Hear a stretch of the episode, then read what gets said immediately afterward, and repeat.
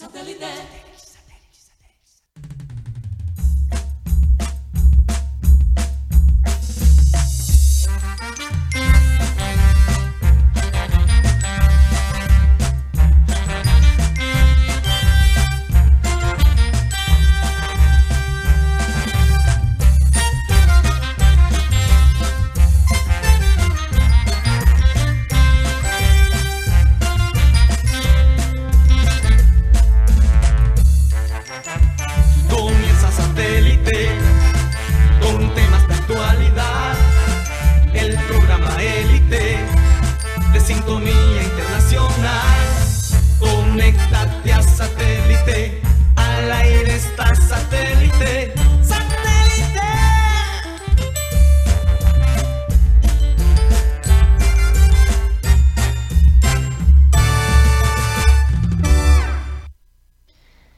Señoras y señores, bienvenidos a programa Satélite. Muchas gracias por estar con nosotros el día de hoy. De verdad, contentos de poder eh, participar desde la distancia en nuestro amado programa, eh, ese programa que heredamos eh, de Abel González Chávez después de su partida y la verdad, felices de poder seguir con su legado.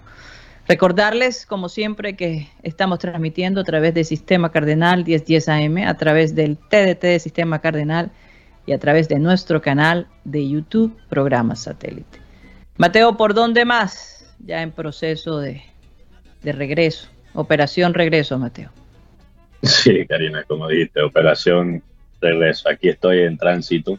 Tengo un avión enfrente mío acá de llegar. No sé si escuchan ahí los motores en el fondo, es por eso.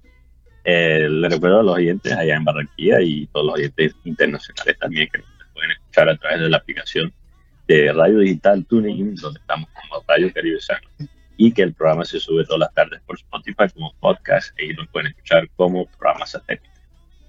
Así es, gracias Mateo. Vamos a saludar a la gente de producción, Benji Bula, Tox Camargo, Alan Lara, Sara Gueidos en, en el estudio se encuentran Benjamín Gutiérrez, Juan Carlos Rocha, desde algún lugar de los Estados Unidos, Mateo Gueidos, y quien les habla, Karina González, desde la ciudad de Miami. Sean todos bienvenidos, como siempre, eh, cuando comenzamos nuestro programa, siempre comenzamos con una frase que después la ligamos con, con el tema que queremos tratar. Y esta es la frase del día de hoy. Y dice así. Lo esperado no sucede, es lo inesperado lo que acontece. Y en el caso de los hinchas del Junior, las personas que siguen a este equipo, eso ha sido la historia de toda la vida. En el Junior lo que es sí es no y lo que es no es sí. Es, es, es de no acabar. Y más adelante yo le quiero preguntar a mi compañero Juan Carlos Rocha sobre su fuente, porque su fuente en ningún momento siquiera soltó la pista del Bolillo Gómez. Yo creo que eso cayó como una bomba, como esa bomba que nosotros echamos de vez en cuando en el programa, porque lo inesperado fue Bolillo Gómez como técnico del Junior. En ningún momento se mencionó ni siquiera su nombre.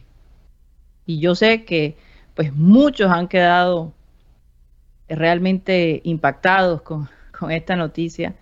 Eh, el Bolillo Gómez eh, no es santo de devoción de mucha gente, de la hinchada del Junior.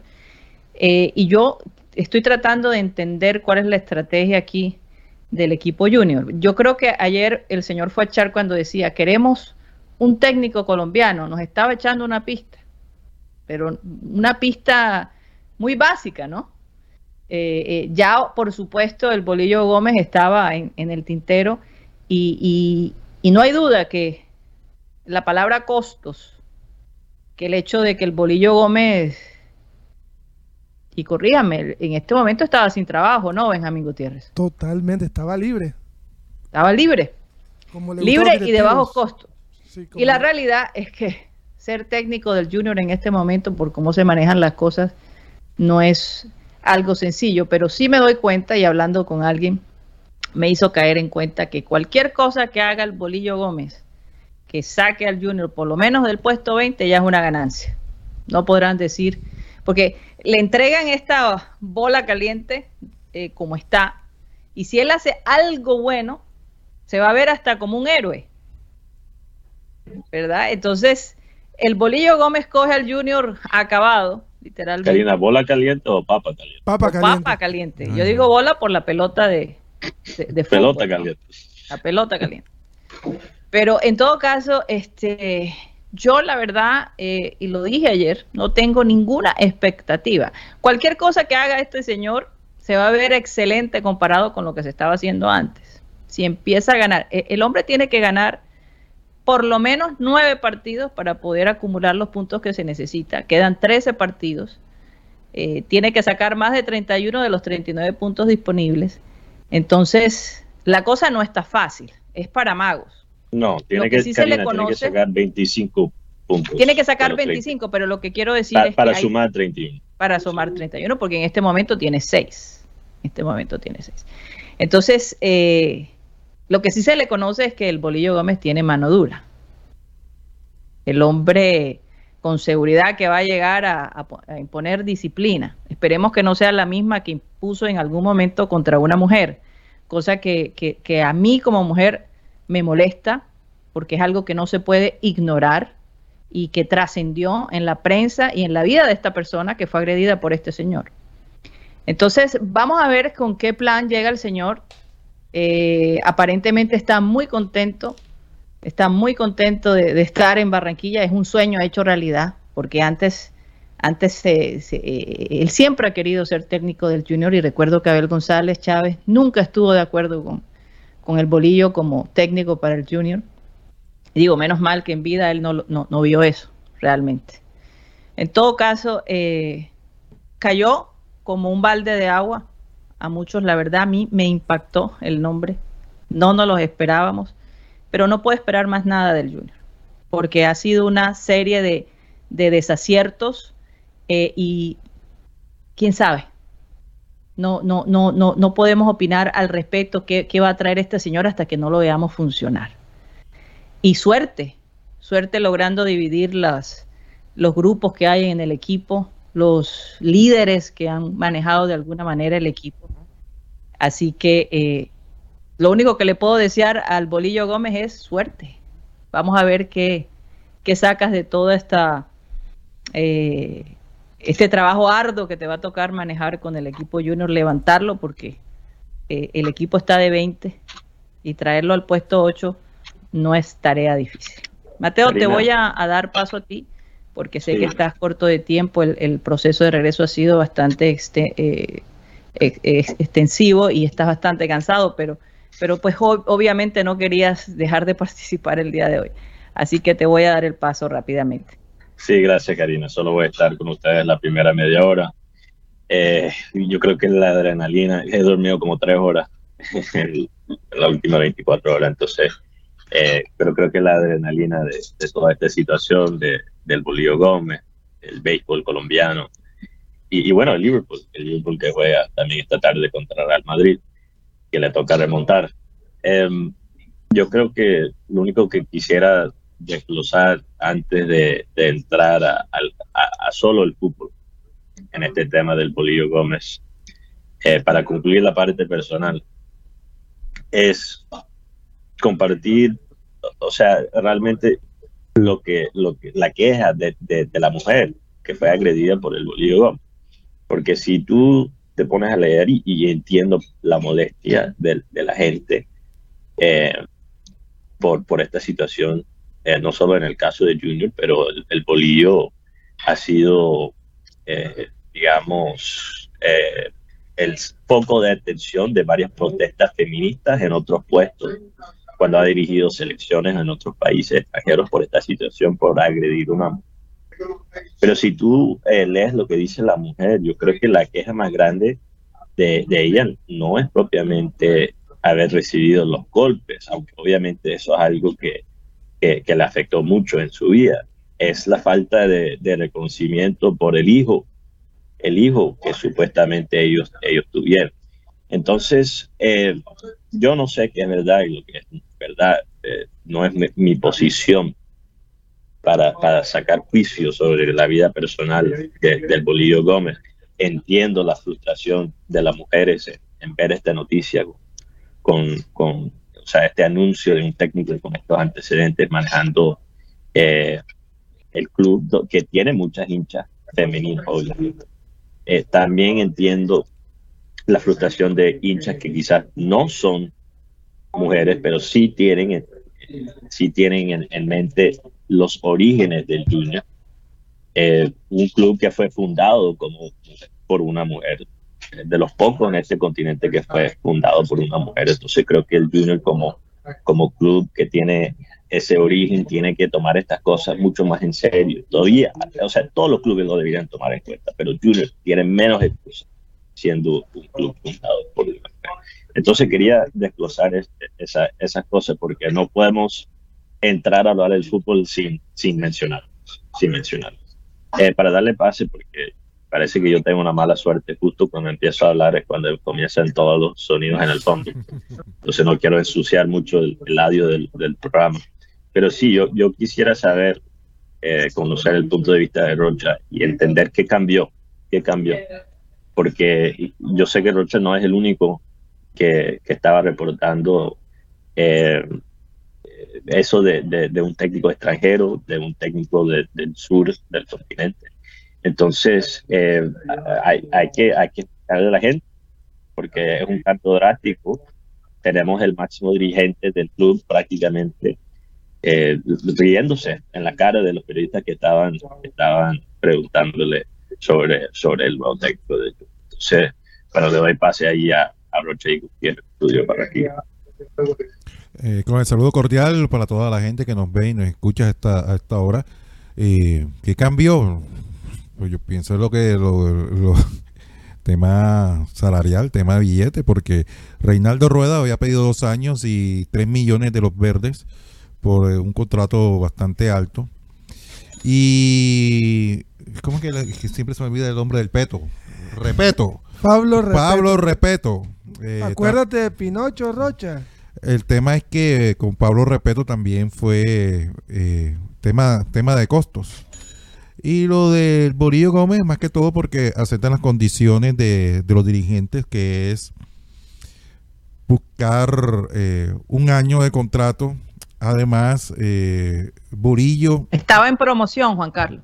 Además, Borillo conoce al referente del equipo que hoy, hoy en día es Juan Fernando Quintero tanto así que el que pone a, Burillo no es ni siquiera ni el máximo dirigente ni, ni Antonio, lo, que es Ares. Ares ayer en la tarde me entero de que Ares es el que, la persona encargada de, de, concretar y cerrar y, decir, eh, aquí está el Borillo Gómez, eh, eh, ustedes aceptan. Al final, sí, eso fue lo que sucedió. Rocha, Rocha, una pregunta. ¿Incidió Quintero en esta decisión de alguna forma? Porque, porque me hace pensar que si Alex estuvo como, como digamos, el, el, el, el patrón ¿no? de, de, Quintero en este caso, el, quien lo trajo al, Si Alex está involucrado, eso me hace pensar que Quintero también tuvo algo que ver, porque Quintero jugó con el hijo del Bolillo Gómez en Envigado, si no sí, sí, sí, claro que sí. Inclusive el Bolillo lo, manifestó que lo quiere como un hijo a, Juan Fernando Quintero. Eh, tanto así, ayer en las redes sociales eh, se le mete más suspicacias cuando la esposa de, de Ares coloca que ya no está amargado, que ya, se acabó el aburrimiento y vuelve la alegría y no es precisamente por los colosos. Eh, a raíz de la nueva contratación del nuevo timonel. Lo que... Parece que los únicos contentos son ellos, ¿no? Lo que sí, sí, porque ayer apenas se dio la noticia, ayer salí a las calles, no recibí ninguna respuesta positiva de, la, de parte de la gente. lo, lo, que quiso decir este señor es que lo más importante es que ellos estén contentos, el resto que se friegue, ¿no? Al final, el hoy llegó eh, Hernandario Gómez acompañado de de su asistente técnico, el Pance Carvajal, y de su preparador físico Roldán. Él llegó bien, ¿cómo, cómo decirlo? Eh, mucha gente pidiéndole fotos a, al bolillo de la seguridad y le, y le hice una pregunta, ¿qué es lo que más recuerdo de Barranquilla? Me dijo, oh, Barranquilla es su gente. Su gente porque la alegría, pero no, no tanto la alegría porque eso todo el mundo lo dice, sino las peleas que he tenido con la gente porque aquí la gente es frentera y no se queda con nada y te van diciendo cómo es el cómo es la situación la que uno está viviendo. Aquí Barranquilla me gusta porque es frentero. Y, aparte, no, no, yo no sé, sea, eh, es difícil comprar la afición de Barranquilla, que Barranquilla es, es plenitud total, eh, o sea, es sincera, es transparente. Lo que pasa es que, es que, Rocha, yo me imagino que los directivos dirán, si el equipo empieza a ganar, ya callamos a la gente. Entonces, si el equipo empieza a ganar, porque realmente la hinchada del Junior no es cualquier cosa. Esa es la verdad. Hay mucha inconsistencia. Entonces, si el Junior empieza a meter goles, empieza a ganar, entonces ya, ¿qué van a decir? Se olvida todos los comentarios negativos de, entonces se vuelve un ídolo el Bolillo Gómez. Pero Karina, Karina. Eh, no digo, yo no lo pienso así, eso es lo que a lo mejor ellos están pensando. No, yo sé, yo sé, yo sé que estás comunicando a, lo mejor lo que ellos están pensando.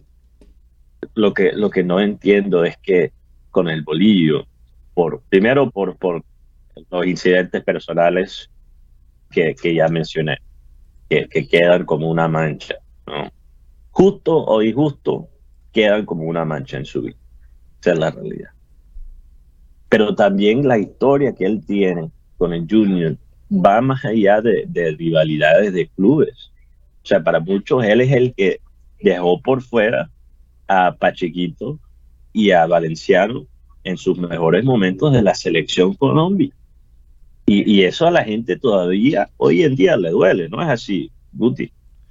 La verdad es que con el tema Bolillo Gómez, es como le decía a Karina, es mucho amores y odios, más odio que amores, pero bueno, y la última frase de Bolillo. Pero ¿cuáles son los amores, Guti? ¿Cuáles son los amores? la clasificación del 98, del 98. Pero, pero al final la clasificación del 98, tu, tu gran figura de esa eliminatoria fue Víctor Danilo Pacheco. Y no lo llevaste Y no lo usó. y, no lo llevó. Tanto así que Colombia fracasó en ese mundial. Es que de pronto a mí se me olvidó preguntarle hoy por este tema. Es que tanto así, eh, yo recuerdo tanto los periodistas de la época porque yo era un niño Decían que Fuachar llamaba al Borillo Gómez para que convocaran a, Víctor Danilo porque había una posibilidad real de Víctor Danilo llegar a, Europa. Llegar a Europa y dijeron que no. No, este, no, no. Inclusive, para ese Mundial del 98, contado me han, a mí no me crean, yo solamente informo, a no, iban a, eh, eh, no iban a llevar a Aristizábal. Entonces a dijo, ah, si no llevan a Aristizábal no voy yo.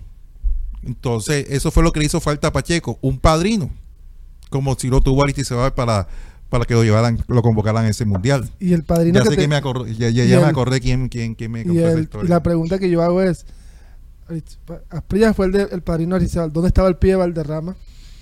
Pregunto yo, porque hemos hablado siempre del liderazgo de Carlos Alberto Valderrama y y en ese momento era cuando necesitaba que el jugador Víctor Es que en ese mundial el pibe estaba de decadencia. Por eso, ya el pibe estaba no, ya Era el, no era el, referente. Pero mira, el pibe de, decadencia. Pero mira que él fue. El, el pibe ya estaba jugando en MLS en, ese, en ese momento. exacto, y no pesaba tanto lo que, lo que decía el pibe. Entonces ahí nos damos cuenta que la capitanía del pibe simplemente era algo simbólico porque no tenía... Es que, yo me acuerdo de ese mundial que criticaban al pibe, que cómo iba a jugar, que está lento, que vuelve lento el equipo. Pero, pero perdóname, Guti, Guti, perdóname. Eso no es culpa del pibe, porque yo dudo que hoy en día Falcao está tomando decisiones eh, sobre quién se convoca y quién no se convoca. Con todo el respeto que le tienen a Falcao por el momento que él está mostrando actual a él lo, lo convocan por respeto, pero no, no lo están tomando en cuenta. ¿Tú crees que, que Falcao ahora mismo está patrocinando a los jugadores que llegan a la selección? Lo dudo. Mateo, es que, a James y a, Falcao lo convoques por marketing. No, James, James, tiene pero decisiones técnicas ellos no figuran por ahí. Sí, pero James tiene James está jugando. Falcao no. un partido allá Corea frente a Colombia, Colombia con los con con, con, si, no está Luis Díaz, ahí, ahí tendría que estar James, tiene que estar Falcao bueno, bueno, bueno, no, estamos desviando, estamos desviando. Regresando al tema, yo, yo simplemente quiero eh, rechazar el argumento de, de, de la gente. Hay mucha gente diciendo, ustedes, ustedes simplemente este, no quieren al, al bolillo porque sea paisa, porque hay este concepto, hay este concepto en Junior que lo muestra la historia, es una tendencia, digamos, no es una ley, una tendencia, que, lo, que los técnicos paisas en Junior no funcionan. Ahora, yo creo, yo creo que aunque la historia lo ha mostrado, eso no significa que un técnico paisa no puede llegar y tener éxito en el Junior. Eso es posible y, y, no nos podemos quedar en simplemente lo que ha pasado y negarnos un futuro interesante por, por, por conceptos como eso. Que mi problema con, con, el Bolillo Gómez no es que sea paisa, es que sea él como tal, como persona, porque es una persona mano dura. Pero ¿dónde está esa misma disciplina en su vida personal? Una persona que dice representar disciplina, pero ¿dónde está la autodisciplina? Entonces, sí, sí. No, él tiene tenemos... un estilo de disciplina, Mateo. Sí, pero Karina, un, una golpe. persona que maneja esa disciplina en el fútbol, los, los, los técnicos que son conocidos por manejar esa disciplina lo reflejan también en sus actuaciones. Y yo no, yo no he visto que el bolillo sea una persona que realmente, que realmente representa en su vida personal la disciplina que él exige de sus jugadores. Y a lo mejor por esa razón, el bolillo, aunque tiene logros, eh, logros interesantes en, su carrera como entrenador de selecciones, por, pero quizás por esa razón, a nivel de club, su carrera ha dejado mucho. Bueno, a mí me gustaría que habláramos un poco.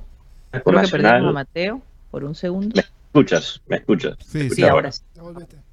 Ah, ok. ¿Dónde, ¿Por dónde estaba? cuando dejó, me, dejó, mucho. Cuando me perdí. Ah, dejó mucho que desear, es lo que estaba diciendo a nivel de club porque estamos hablando de una carrera de más de 30 años como entrenador y solo tiene dos títulos. Uno con Nacional en el 91 y una Copa Colombia en 2020 con DIM, con un equipo que, que prácticamente ya estaban clasificados a la final. Entonces, eso es, pues para un técnico tan famoso, eso es un historial muy, para mí, muy pobre y, y, tú me, no me vas a convencer y que por clasificar a, a, ¿Cuáles son los países que han clasificado al Bolívar al Mundial? Recuérdame. Col Colombia 90, 98, Ecuador. Eh, Ecuador, dos, Ecuador 2002 y Panamá 2018. Panamá.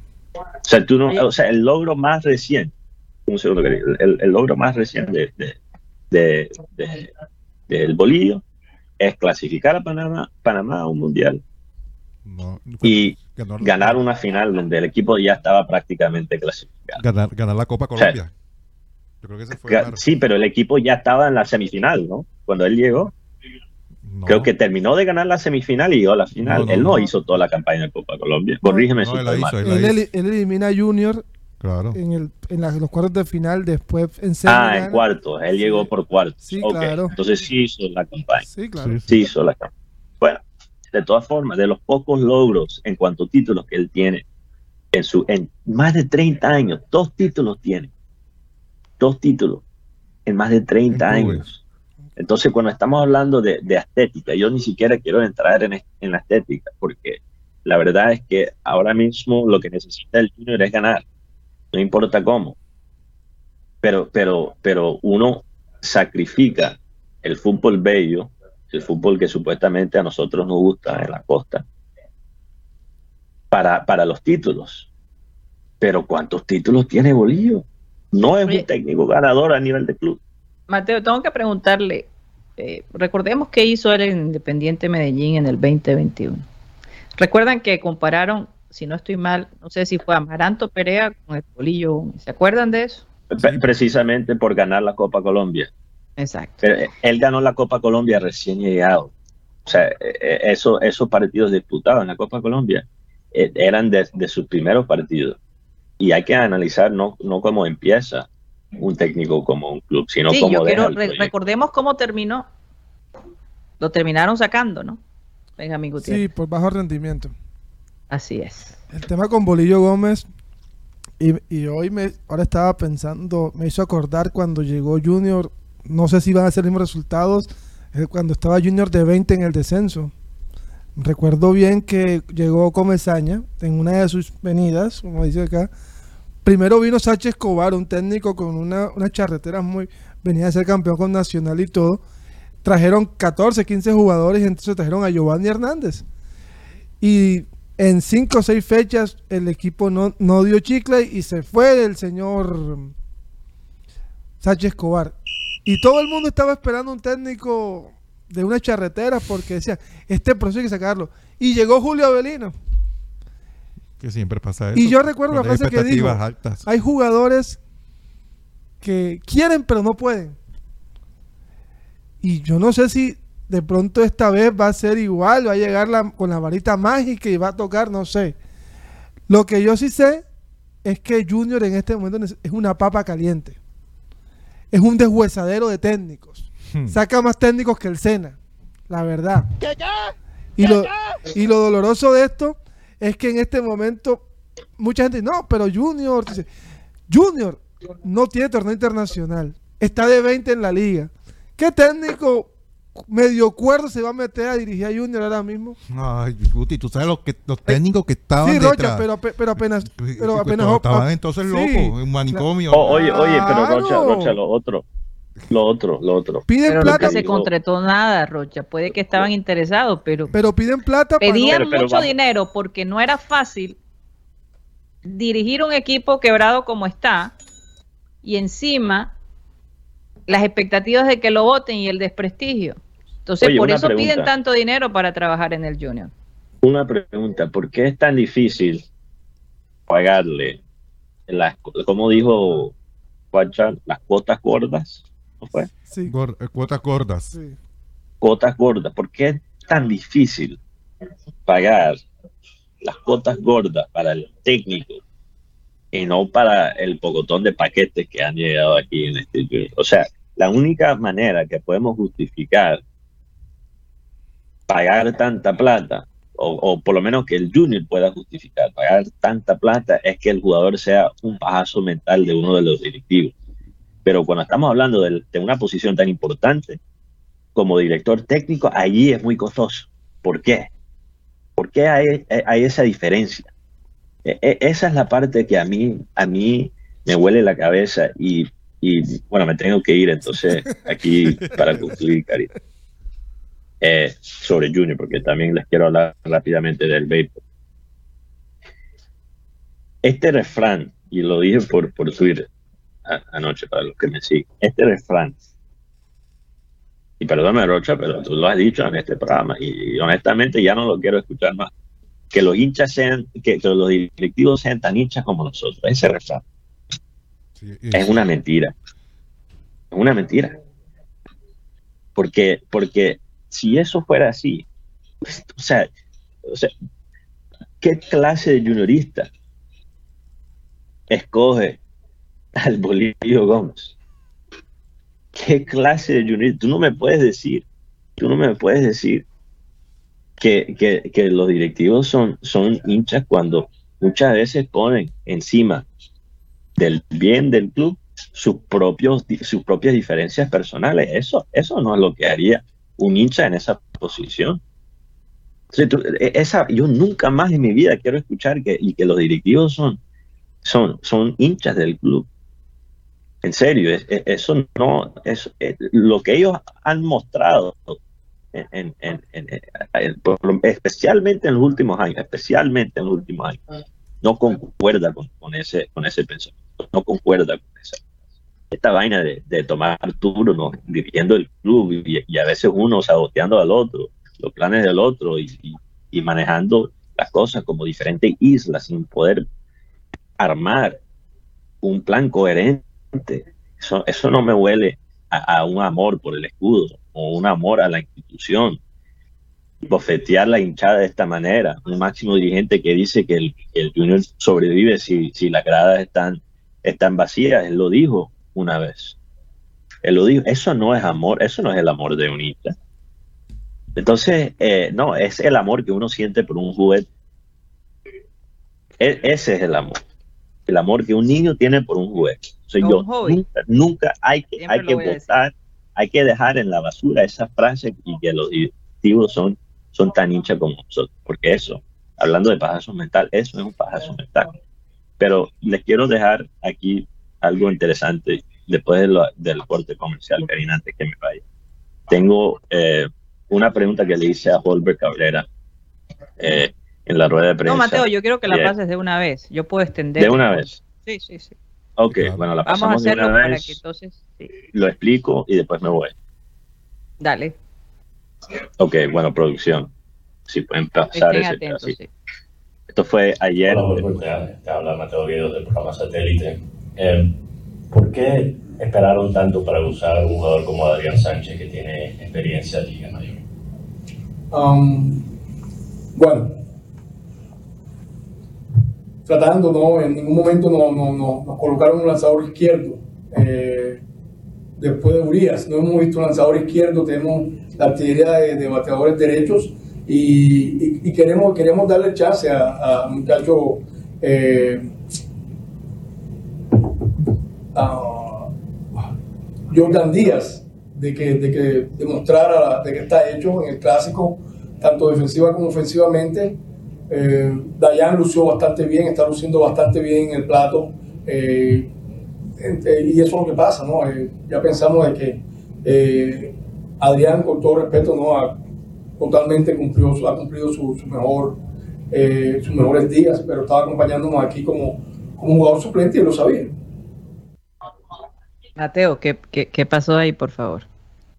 Eh, bueno, esto, sí, esto fue ayer después de la derrota 5 a 0 contra Canadá, que deja a Colombia realmente en el limbo, esperando ahora el, resultado de, Canadá-México para, para ver si tenemos esperanza, porque si Canadá gana contra México, Colombia puede clasificar con una victoria contra Estados Unidos, que no es cualquier cosa, porque este equipo de Estados Unidos sabemos que es tremendo equipo y, se han calentado después de empezar de una manera muy fría. Pero yo le hice la pregunta porque Jordan Díaz, el jugador que por cierto se le ha olvidado, si no están en ese video, se le olvidó el nombre de su propio jugador. Estaba nervioso. Eh, estaba nervioso. En las dos ruedas de prensa, estaba muy nervioso. Y, y mira, no, uno no necesita ser excelente en la rueda de prensa para ser un buen manager, un buen director técnico en el fútbol hay, sabemos muy bien que hay, técnicos muy malos, managers muy malos, que son excelentes en la defensa. Entonces, yo no digo que por eso él sea un mal manager, pero, pero yo le pregunto por Adrián Sánchez, como mencioné, un jugador que tiene experiencia de ligas mayores. Em, ¿por, qué, ¿Por qué esperaron hasta el noveno inning del tercer partido para ponerlo cuando Jordan Díaz el que juega actualmente segunda base, porque Adrián Sánchez puede jugar de segunda base. Jordan Díaz estaba, tenía el bate completamente frío. Tres partidos sin un hit. Entonces me sale con una excusa chimba diciendo que, porque para explicarle a la gente que quizás no conoce la estrategia de Bay, un bateador de, mano derecha tiene la ventaja contra un lanzador de mano izquierda okay, contra un zurdo. Entonces, supuestamente él no usó a Adrián Sánchez porque estaba esperando ver un lanzador zurdo, que es verdad, ellos no se habían enfrentado a, un lanzador zurdo después del primer partido contra México. Pero eh, supuestamente eso fue la excusa. Y cuando entra Adrián Sánchez, entra al final del tercer partido, ya perdiendo, creo que 5 a 0, ya estaba perdiendo Colombia cuando entra Adrián Sánchez y entra contra un lanzador que, lanza con la derecha. Entonces, ¿qué sentido tenía esperar para un lanzador zurdo cuando el que está en, segunda base, en la misma posición, que también batea con la derecha, está súper frío y es un jugador joven como Jordan Díaz, que se puede poner muy caliente o muy frío. Eh, entonces, yo les muestro este, este video y les resalto esto y, lo vamos a analizar con más profundidad después del torneo. Pero hay una serie de cosas, una serie de, decisiones eh, que se han tomado en este torneo que, que son casi inexplicables. Eh, hay una situación detrás de la escena que, que no entiendo completamente eh, todavía en, en, el banco técnico, en el dugout. En la nómina oficial del torneo ponen a Edgar Rentería como uno de los coaches de este equipo. ¿Dónde estaba Edgar Rentería? ¿Por qué no viajó Edgar Rentería? Eso no, no lo ha explicado la federación. Entonces, si Colombia no clasifica con el equipo, con, con las debilidades que tuvieron, las lesiones y la ausencia que ellos tuvieron, si Colombia no clasifica la próxima ronda, yo creo que hay, que analizar muy bien no solo la actuación de Jorge Cabrera como manager, pero sino las decisiones que ha tomado Jimmy Char como presidente de la Federación de Béisbol porque hay cosas ahí que no tienen sentido y creo que no se hicieron bien, pero voy a esperar para acumular más información, voy a esperar que termine el torneo para poder analizar eso con más. Ay, ay, ay, bueno, qué cosa, ¿no? Esta familia está en todo, no hay nada que hacer. Vamos a un corte comercial. Mateo, muchas gracias por tu reporte. Y ya regresamos.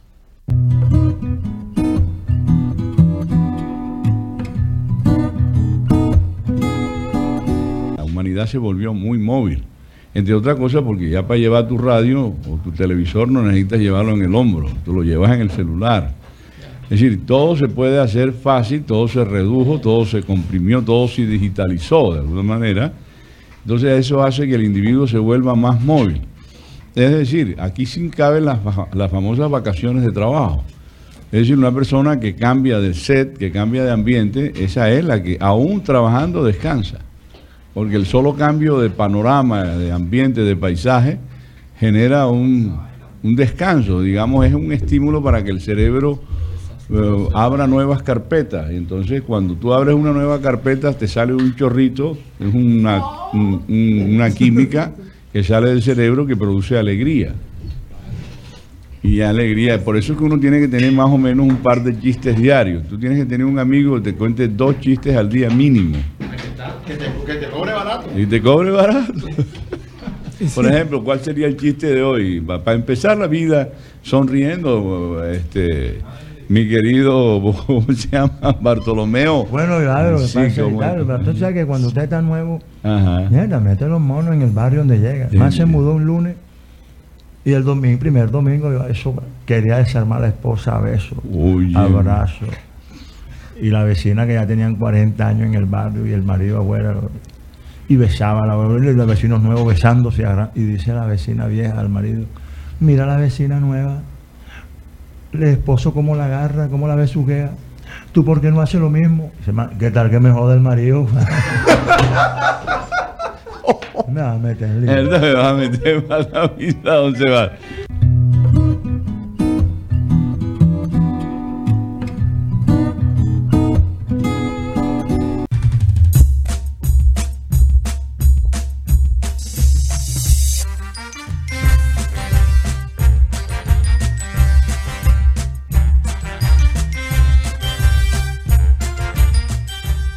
Esto es programa satélite que se transmite desde la ciudad de Barranquilla, Colombia, South America, la capital deportiva de nuestro país. Y bueno, estamos a nombre de Unilegal, esta empresa en el Caribe colombiano, eh, que tiene una fusión, tiene un arreglo con estudiantes del último semestre de Derecho eh, para ayudar a personas que tienen problemas eh, legales y no tienes como normalizar tus predios, como eh, qué derechos tienes en tu trabajo, cómo divorciarte, cómo crear una empresa o cómo comprar un carro, bueno, un ilegal lo puede hacer. Y por supuesto, si tienes un, un problema legal, ahí están ellos para ayudarte. El teléfono 324-599-8125, 324-599-8125. Puedes llamar por el costo de 25 mil pesos y un espacio de 45 minutos. Un ilegal está allí para tu servicio.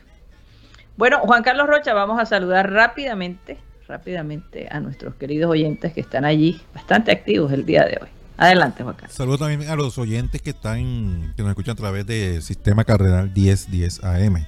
Eh, Alberto Carrascal Cup, Andrés Estrada, Asbos, saludos también para Carlos Acosta Álvarez desde Ciénaga Mandarena, Cecilia Brochero, y Edwin Cueto desde la zona bananera, uy, bastante lejos.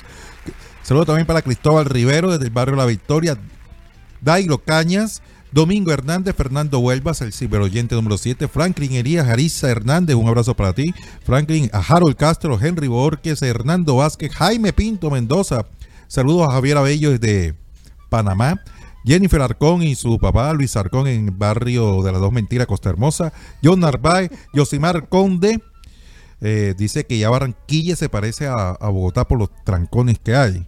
Juan Carlos Gómez Hace rato, por favor. Juan Carlos Gómez Quinto.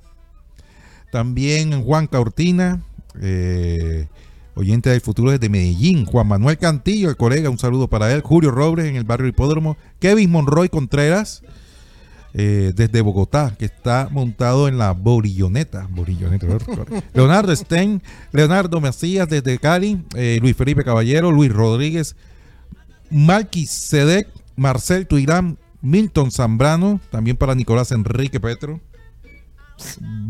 Vergara. Nicolás Enrique Petro Vergara, dice acá el, usuario. RBC, también saludos para él. Rafael Alberto Acosta, desde Barcelona, un barrio en Ciénaga.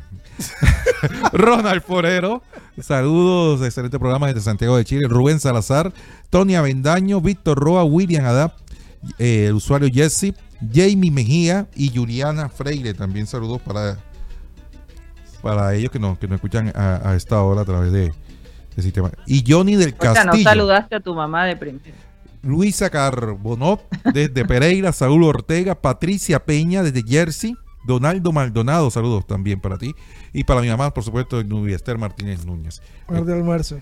Karina, eh, no sé, eh, tenemos la ración del Borillo cuando, cuando llegó a, las tierras de acá de, Barranquilla, aquí. Eh, Oye, ya está haciendo calorcito acá. Sí, ya sí, siento un climito ya, ya, sí. Es como se está acercando la Semana Santa. Ay, Rocha, hablando de dulces. Oye, de verdad que me hace falta estar en Barranquilla. En Barranquilla. Ya estoy lista para regresar. Así que, si Dios quiere, pronto estaremos allá. Bueno, vamos a escucharlo. Vamos a escucharlo, claro que sí. El Borillo Gómez acá atendiendo a, los diferentes medios de comunicación, por supuesto, y también estaba aquí el micrófono de satélite el equipo a la distancia. Hoy me voy a reunir con los muchachos y ahí voy sacando conclusiones, voy a ir a hablar con ellos, porque no es normal esa posición, no es normal. Y lo que usted ha visto del equipo, la, impresión que le da es... Tienen, tienen buenos futbolistas, tienen buenos futbolistas, es, es un equipo que... Pues no, no puede estar ahí. Oye, profe, experiencia dilatada en selecciones, campeón de Liga Colombiana. ¿Cómo recibe este llamado de ellos? Hombre, yo muy contento porque siempre fue un sueño desde la época del papá de este señor, le decía yo cuando me va a traer al Junior. Entonces me siento muy contento, eh, es un sueño que me está haciendo realidad, es muy duro, muy difícil. Mm, siempre me ha tocado a donde llego a resolver problemas. Cuando tuve las elecciones, cuando fui al Medellín, Siempre me ha tocado resolver problemas. Entonces esperemos a ver que este problema tenga una solución rápida. Bueno, Rani, usted habla de, resolver problemas. Tres entrenamientos para sacar una alineación para jugar el sábado. Eso no es el problema. Eh, en ese momento los jugadores en los entrenamientos no se ven. Todo el mundo sabe que de aquí al sábado no pasa nada. No va a pasar nada. Pero yo en el partido sí voy a estar. Y ahí es donde yo voy a ver quién sí, quién no. ¿Quién puede? O sea, de por sí la camiseta de Junior ganando es pesada y perdiendo se vuelve más pesada. Entonces ahí es donde quién es el que es capaz con ese peso. Entonces, eso no, yo en entrenamiento ahora es fácil se ve en el partido y ahí es donde yo empiezo a sacar conclusiones el sábado. Bueno, pero de lo que ha visto en televisión, de esos partidos que ha visto, ¿qué es lo que más le ha gustado de este Junior? ¿Qué es lo que más, eh, qué conclusiones ha sacado? La saco y lo que más me gusta lo dejo para mí, lo que no me gusta y lo dejo para mí también. Oye, pues Fernando Quintero, indudablemente hay que hacerle esa pregunta, está en el equipo, eh, eh, llega a que usted lo dirija, ¿cómo es ese tema? ¿Cómo podemos Usted sabe que vamos a ser para nosotros los antioqueños como un hijo. Se crió con el hijo mío, es una persona que queremos mucho, no tengo dudas de nada en él. Como persona, como profesional, todo es muy claro con él. Y lo que ha visto que ha hecho en Junior, porque ha entregado mucho más de lo que mucha gente esperaba, creo. Le, digo que está sufriendo porque lo veo que sufre por la camiseta, lo veo muy, muy entregado con mucho sentido de pertenencia y lo veo corriendo bastante. Hernán, y hablando de Juanfer, ¿es un duro golpe eh, que en este momento lo pierda dos partidos porque se va para la selección? Sí, sí, claro, claro, claro. Profe, ¿viene hasta, hasta cuándo su contrato? ¿Hasta final de año? ¿Qué aspira? ¿Qué quiere? ¿Que sea un proyecto largo? ¿Cuál es su pensamiento en torno a Por ahora estamos pensando en, en salir, en llegar y se lo llevaron.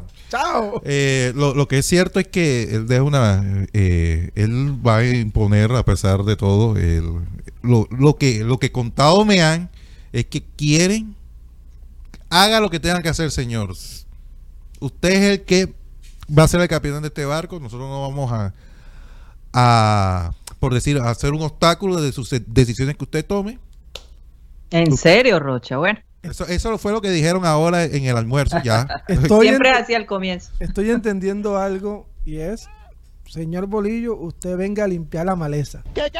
Eso fue lo que le estoy entendiendo. Usted ya, usted ya, sabe cómo es el cuento sí, aquí. ya usted tiene que, que sacar, hay que sacar. Te traímos por esta situación. Sí. Saca el bolillo sí. y empieza a dar golpe. empieza a dar golpe y empieza a sacar lo que, lo que no sirva. Hasta y lo que y, lo, y todo esto. Yo estoy montado en la en la lindaneta.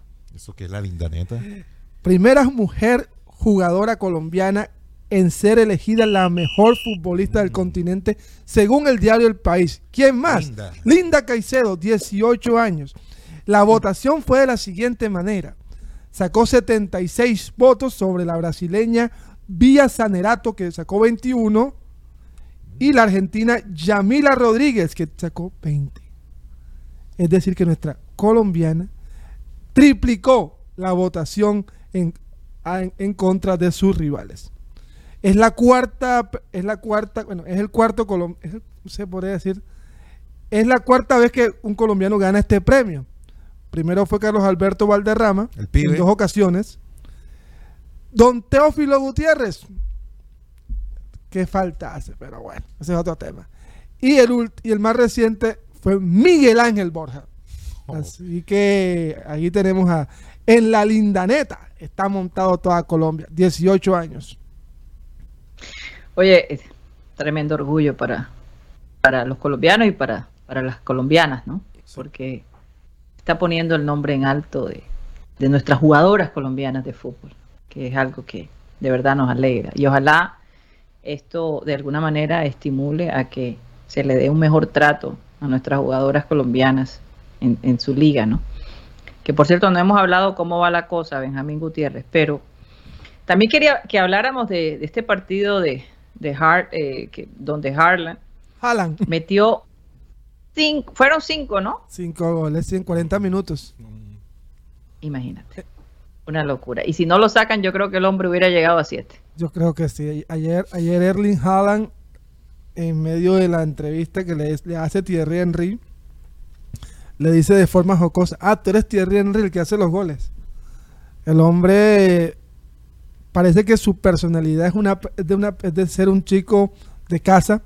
Es más, hay una anécdota que nos contaron por ahí, que me enteré yo por ahí, que su papá, que también fue jugador del Manchester City, antes de cada partido como local le hace una lasaña.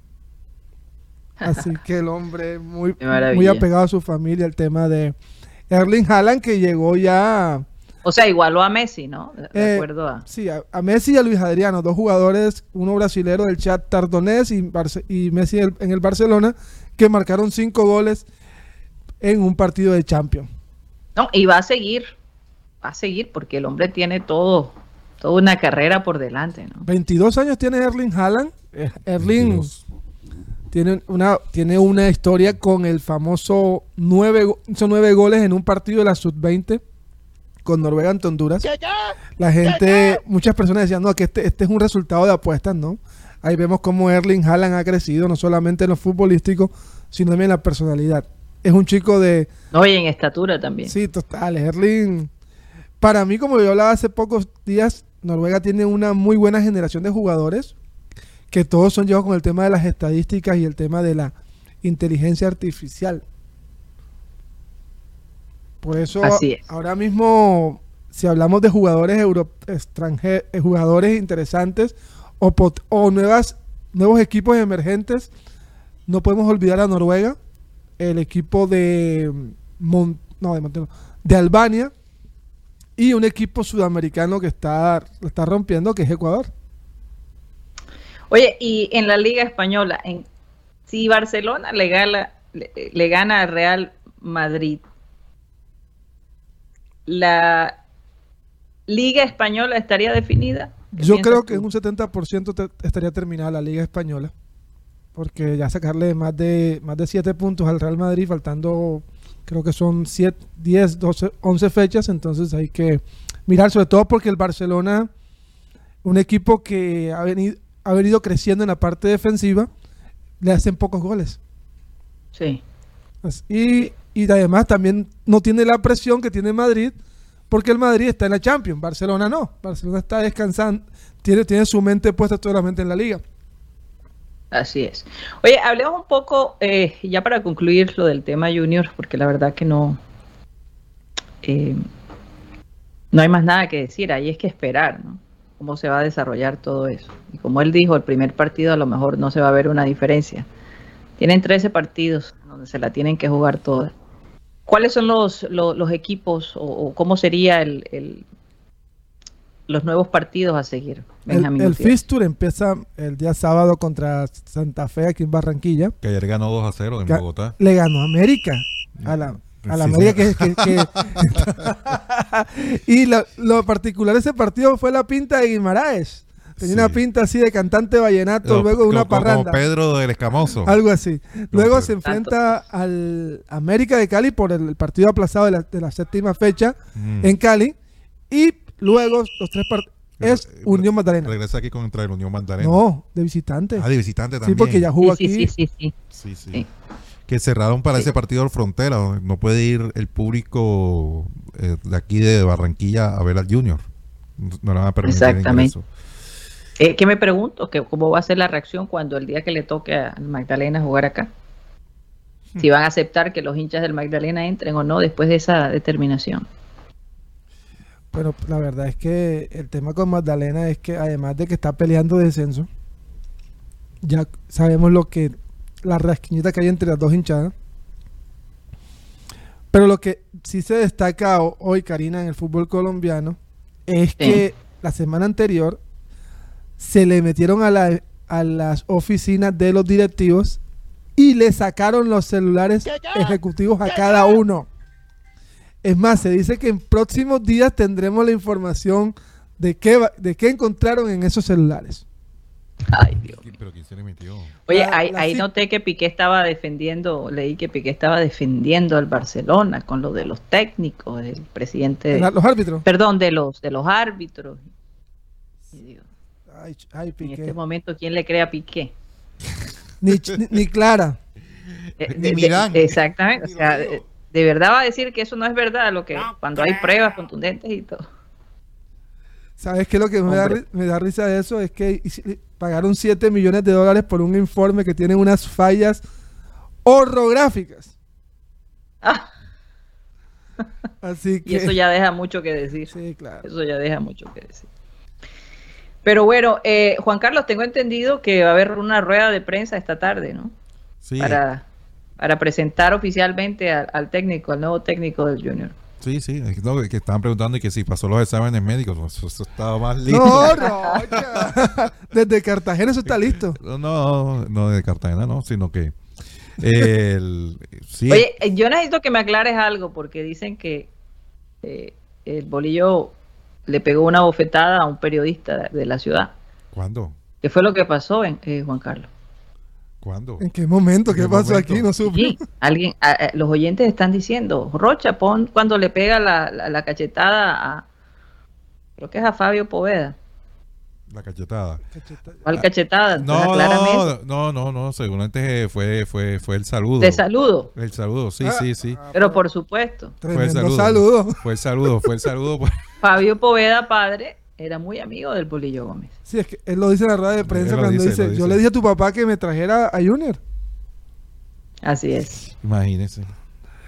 Oye, Entonces, qué, impresionante, ¿no? Ver el hijo de Fabio Poveda allí reemplazando a su padre por tantos años. Sí. Bueno, eh, nos queda poco tiempo ya para terminar el programa. Por supuesto, no vamos a tener el Clean Clean digital. ¿Alguna nota más, compañeros, que quieran agregar? Yo la verdad me siento un poquito sin palabras el día de hoy. De pronto la cachetada que, que, que, se acuerda mucho la gente fue la de cuando estaba dirigiendo Panamá y, y, Jorge Luis Pinto. Ah, sí. Eh, eh, eh, la, tenemos, se tiene la imagen. Sí, sí. Esos dos, qué miedo. No, dirigía Honduras. Costa Rica. Costa Rica. Sí, Y no sé si recuerdas también que, que el señor Bolillo Gómez correteó un árbitro. Sí. Eh, en un partido de la Copa de Oro en la semifinal, México contra Panamá, Panamá ganó 1 a 0 y entonces el señor de, el señor que el árbitro norteamericano pitó un penalti que se imaginó él. Sí. Le, le, empatan y le hacen el segundo con otro penalti no tan no tan no tan parecido y, se acaba el partido y sale corriendo el Bolillo Gómez atrás del árbitro. Y, ¿sabe cuál para finalizar?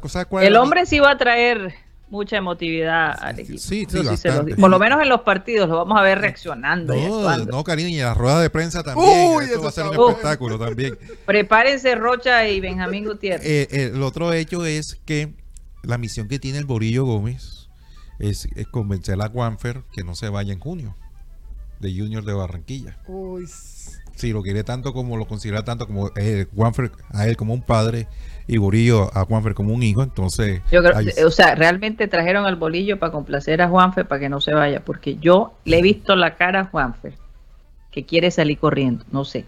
Tengo esa impresión, como cuando un niño dice, no me gusta aquí, me quiero ir de aquí. Está el hombre que se, que se, se va corriendo y a lo mejor traerle el Bolillo lo va a calmar un poco los nervios, ¿no? porque no hay duda que no se identificó con con Arturo Reyes, que, bueno, salió por la, nuevamente por la puerta de atrás. El, que no se identificó con Arturo Reyes fue el resto de sus compañeros, porque él sí estaba bastante comprometido con Arturo. Total, total. Bueno, era amigo de Arturo también, ¿no? Sí. Pero bueno. en todo caso, Arturo Reyes ya es parte del pasado. Quién sabe si sigue formando parte del futuro, porque así es. No, él no va a ser parte eh, de. Porque él, él se reunió con el máximo dirigente y le dijo: te voy a dar la mitad porque tú tienes potencial en la parte de, los de los jóvenes y Arturo le dijo Reyes no no gracias. Yo yo yo me voy porque igual yo tengo ofertas para ya sea en la A o en la B para seguir dirigiendo. Le agradezco pero no Ok. Bueno, es que yo te digo, yo pienso que es importante mantener tu dignidad en este medio, porque regresar bajo las circunstancias que, decir, después de unos años, no puedes olvidar la experiencia que viviste. Los recuerdos quedan allí y yo creo que se aprende de todas esas experiencias. Y realmente ahora mismo, eh, finalmente pudimos ver concluir el capítulo de, de Arturo Reyes, porque no lo pudo concluir la primera vez, pero esta vez yo creo que ya se concluyó, sin lugar a dudas. Nos vamos, señores. Muchas gracias por haber estado con nosotros. Eh, mañana regresaremos, como siempre, a la 1 y 30 de la tarde. Vamos a pedirle un saludo a mis compañeros y gracias por, por toda eh, la, información aportada el día de hoy. Vamos a pedirle a nuestro amado Abel González Chávez que por favor despida el programa. Pues está en Romanos 3. Pues todos hemos pecado. Nadie puede alcanzar la meta gloriosa establecida por Dios. Sin embargo, en su gracia, Dios gratuitamente nos hace justos a sus ojos por medio de Cristo Jesús, quien nos liberó del castigo de nuestros pecados. Vale la pena explicar a mi manera, porque no soy erudito, pero como lo resumo, el abogado de nosotros, los pecadores, es Cristo Jesús. Por el inmenso amor de Dios a su Hijo y por el sacrificio que hizo por nosotros, Él nos liberó de esa responsabilidad. Por eso es importante invocarlo cuando te quieres dirigir a Dios. Si tú lo invocas a Cristo Jesús, suavizas, digamos, de alguna manera, cualquier acto punible tuyo. Jesús resucitó por, nosotros, por, los, por nuestros pecados, pero está en ti aceptar ese, ese sacrificio ese hecho, exacto. o no. Señoras y señores, se nos acabó el time.